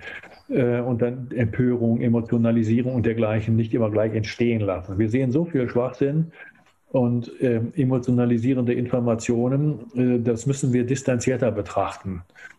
Äh, der größte Teil dessen, was uns emotionalisiert, ist meistens fake, verdreht, falsch, halb falsch und so weiter. Aber wir, wir stürzen auf sowas. Ne? Wir stürzen auf solche emotionalisierenden Informationen. Also hinterfragt das, was im Internet steht, viel intensiver. Drittens, ich denke, wir müssen uns auch besser informieren. Das ist ein großes Problem, ist auch ein Systemproblem, weil der Journalismus leidet durch das Internet. Ich meine jetzt der wirklich gute Journalismus leidet, weil jeder Informationen produzieren kann und hinterlegen kann und alle schreiben voneinander ab. Und wir wissen ja, wenn man voneinander abschreibt, das ist wie die Reise nach Jerusalem, irgendwann mal beim zehnten Abschreiben kommt was anderes raus, mit einer anderen Meinung. Und das ist gefährlich. Wir brauchen Vielfalt der Meinung, damit wir uns auch vielfältig informieren können. Nur mal ein Beispiel, die Anzahl der äh, Hauptstadtjournalisten äh, in Berlin hat sich in den letzten 20 Jahren dramatisch reduziert. Ich glaube, es gibt nur noch zwei oder drei Hauptstadtjournalisten, die versorgen alle Zeitungen in Deutschland. Zum Glück hat die NZZ noch einen eigenen Hauptstadtjournalist. Das müssen wir vorstellen. Die Neue Zürcher Zeitung hat einen eigenen Journalisten in Deutschland, in Berlin, während noch zwei andere deutsche Journalisten alle anderen Blätter in Deutschland versorgen. Das heißt also, die Schweiz kann sich glücklich schätzen, dass sie einen wirklich eigenen Journalisten noch hat, der noch alternativ zu den beiden anderen gewissermaßen da Informationen ähm, mit sich bringt. Also wir müssen mehr Informationen noch haben. Wir müssen dem Journalismus wieder etwas mehr Bedeutung beimessen. Und äh, ich hoffe, dass in Zukunft auch die äh, Zeitungen im Internet bezahlt werden. Einfach irgendwo was finden, was nichts kostet, aber schlecht recherchiert ist, ist wieder so eine große, große Gefahr der Beeinflussung. Dann viertens, das ist ein Punkt, da muss man ganz allgemein rangehen. Wir müssen wieder lernen, uns mit wesentlichen Sachen auseinanderzusetzen. Ich nenne es immer so eine Art Back to the Roots. Wir müssen lernen, uns wieder zu fokussieren. Weniger ist mehr. Das viele, was angeboten wird, überfordert uns. Wir müssen wieder so ein bisschen lernen, uns mit weniger Sachen zu beschäftigen, dafür aber intensiver. Das ist jetzt bestimmt ein bisschen geschuldet meiner Profession und auch vielleicht ein bisschen meinem Alter. Aber ein Film sich angucken, von, von Anfang bis zum Ende. Ein Musikstück, auch mal ein längeres sich mal anhören. Auch mal wieder Bücher lesen, Hörbücher lesen und nicht ständig hin und her springen und äh, runterladen, tausend Sachen und sie dann nicht benutzen. Das ist ein klassisches Phänomen. Weiß man mittlerweile, es werden mehr Bücher runtergeladen, als gelesen werden, zum Beispiel ne, oder Netflix. Ne? Ich weiß das nicht, wie das bei Ihnen geht. Ne? Sie wollen sich einen Film angucken, gehen auf Netflix und sind nach einer halben Stunde so überwältigt von dem Angebot, dass sie sich gar keinen Film anschauen. Das sind so klassische Phänomene. Fokussieren auf das Wesentliche, sich mit weniger auseinandersetzen und sich ganz bewusst vor den vielen Distraktoren schützen. Konzentriert euch auf das Wichtige. Irgendetwas, wählt euch das aus. Musik, Lesen, bestimmte Genres. Lasst euch nicht überwältigen von den tausend Informationen im Internet. Und in diesem Zusammenhang müssen wir unsere Kommunikation natürlich trainieren. Ich halte nichts davon, dass wir uns ständig äh, mehr verstümmeln. Wir verstümmeln unsere Kommunikation. Also dieses Kommunizieren mit WhatsApp, SMS äh, ist eine Kommunikationsplattform jenseits der Gestik und der Mimik wo wir dann auch noch teilweise grammatikalisch entstellt Kommunikationen austauschen, die dann beim Empfänger nicht verstanden werden. Das ist, das ist fragmentiertes äh, Informationsaustauschen. Das ist nur auf dem verbalen Kanal. Sie wissen, wie schwer das ist, eine sichere verbale Information schriftlich niederzulegen. Das Thomas Mann beim brillanter Schriftsteller, der konnte das. Und heute wird das in verstümmelten Sprachfetzen dahin gebastelt. Das löst natürlich Kommunikationsprobleme aus. Ist vielleicht auch noch eine Empfehlung für, für jeden und jede Einzelne, dass man selber seine eigenen Gedanken und seine Haltung und sowas aufschreibt und dann vielleicht, Sie haben ja auch empfohlen, das nicht an der Tastatur zu machen oder auf dem Handy, sondern mit Stift und Papier dass man, äh, um sich selber auch besser kennenzulernen und die eigene Innenwelt und das auch dann reflektieren zu können, das zu Papier zu bringen und in kohärenten Sätzen oder als Text aufzuschreiben. Ich wäre da selbst drauf gekommen, weil mir das persönlich sehr wichtig ist, dass man ähm, auch die Geschwindigkeit des Denkens äh, der, dem Niederschreiben anpasst oder das Niederschreiben der Geschwindigkeit des Denkens anpasst. Wenn wir da so hinschreiben, dann, dann ist das manchmal ein bisschen zu schnell. Wir müssen uns mal Zeit nehmen für uns. Wir müssen Zeit nehmen für unsere Gedanken. Und da sind natürlich äh, solche Schreibtechniken durchaus relevant. Auch mal mit der Hand schreiben, weil es etwas länger dauert. Man hat also so eine multimodale Verschriftlichung äh, mit vielen sensorischen Reizen dabei. Das kann auch so ein bisschen ritualisiert werden und das hilft auch, sich selbst ein bisschen reflektierend zu betrachten. Das ist kontemplativ. Das ist der Punkt. Und da müssen wir mehr Raum uns gewähren, uns kontemplativ mit uns selbst und dem, was wir so erlebt haben, den ganzen Tag auseinanderzusetzen. Und das geht verloren in der Zeit der extremen Geschwindigkeit heute. und auch des extremen Informationsaustausches. Ein Punkt ist auch vielleicht noch, dass es geht in dieselbe Richtung, ein bisschen Müßiggang wieder zu lernen. Und ich rede mit meinen Kindern öfter über das Thema Langeweile, weil sie das als sowas Negatives sehen. Aber ich wünsche mir eigentlich, dass ich mal wieder Langeweile empfinde, weil es auch ein Zeichen dafür wäre, dass ich Zeit habe für Dinge und mich intensiv mit etwas auseinandersetzen kann. Das wäre für mich ein Zeichen, dass ich diese Möglichkeit habe. Das ist mir auch verloren gegangen. Ja, man muss bei der Langeweile zwei Sachen unterscheiden. Also es gibt Langeweile als ein Fluchtpunkt, ein Ruhepunkt des Kontemplativen. Das würde ich nicht als Langeweile bezeichnen, sondern ich würde das als Mind-Wandering, als, ein, als eine Periode auffassen, in der man sich gewissermaßen mit sich selbst beschäftigt und seine Gedanken vielleicht freien Lauf lässt und sich nicht von Außenreizen treiben lässt. Das würde ich unterscheiden von der Langeweile, wo sie gar nicht wissen, was sie mit sich zu tun haben. Und das ist etwas, was unser Gehirn überhaupt nicht mag. Ne, in solchen Situationen kommt unser Gehirn auf die merkwürdigsten Ideen. Da machen wir nämlich Blödsinn, ne? Bungee-Jumping oder irgendwas anderes. Also Langeweile als, ein, als, eine kontemplative Methode oder Periode besser gesagt, äh, in der man sich Zeit nimmt für sich selbst, ruhig irgendwas nachdenkt und sich entspannt. Sie dürfen nicht vergessen, dass die heutige Zeit natürlich eine Zeit ist, die für unser Gehirn sehr anstrengend ist. Sie merken das nicht immer so, aber äh, psychologisch gesehen ist das Stress. Ständig eine E-Mail, ständig irgendwas. Sie sind ja immer erreichbar. Sie sind zu jeder Tages- und Nachtzeit an jedem Ort der Welt immer erreichbar. Und sie können auch immer gefunden werden mittlerweile ne, mit den iPhone-Suchprogrammen. Das heißt, sie sind gewissermaßen schon überwacht. Also wir sind überwacht. Und sich davon zu entfernen, von diesen Geschichten, bedeutet seine Individualität zu sichern und zu schützen. Man zieht sich wieder zurück in seine individuellen vier Wände sozusagen und ist mal sich selbst und kann seine Gedanken nachgehen und lässt sich nicht ständig treiben von irgendwelchen E-Mail, WhatsApp, SMS, Messenger, Botschaften, die immer was in uns auslösen, ne? sondern man geht seinen eigenen Sachen nach. Und das ist sehr, sehr wichtig, dass man dafür auch Zeit findet, genug Zeit findet für sich selbst. Auf der anderen Seite müssen wir auch äh, lernen, diese Selbstdisziplin zu entfalten und zu entwickeln. Und da habe ich eine ganze Reihe von Sorgen, dass das äh, zunehmend verloren geht. Und da gibt es vielleicht noch kleine Schmankerl zum Schluss. Das ist etwas auch, weil ich arbeite gerade am neuen Buch und ich habe da jetzt auch schon die ersten Ansätze so ein bisschen erwähnt in dem gerade erschienenen Buch. Ich glaube, dass wir schon so merkwürdige Sachen in unserer derzeitigen Internetwelt oder modernen Welt sehen, wo gewisse Sachen, die wir uns wünschen, äh, langsam verloren gehen. Wir wünschen uns da sehr stark Gleichberechtigung zwischen den Geschlechtern. Wir sehen aber, dass in der westlichen Welt diese Gleichberechtigung teilweise von denen, die sie einfordern, nämlich den Frauen und Mädchen, ad absurdum geführt wird. Sie, sie, zeigen sich im Internet in einer Art und Weise, wie eigentlich wir erwarten, dass es nicht tun. Also sie fallen wieder zurück in klassische Frauenbilder.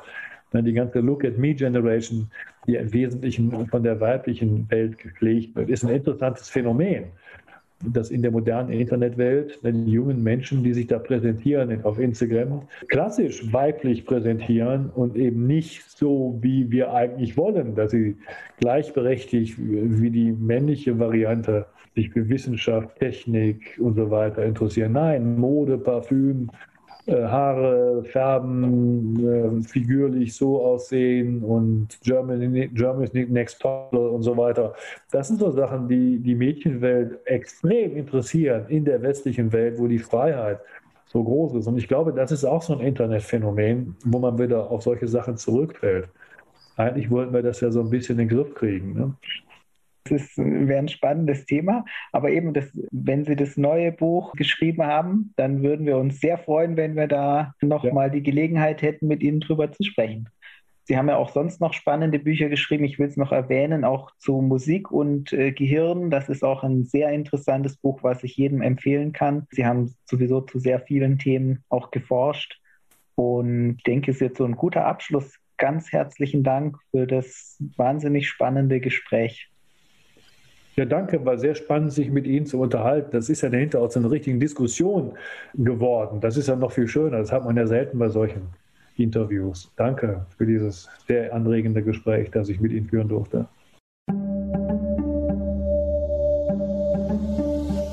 Vielen Dank fürs Zuhören. Wenn euch die Episode gefallen hat, dann empfehlt uns gerne weiter und gebt uns eine 5-Sterne-Bewertung auf dem Podcast-Portal eurer Wahl. Folgt uns auf Twitter, liked uns auf Facebook. Wir freuen uns über Kommentare und Feedback von euch. Und Möglichkeiten, den Podcast zu unterstützen, findet ihr auf der Website.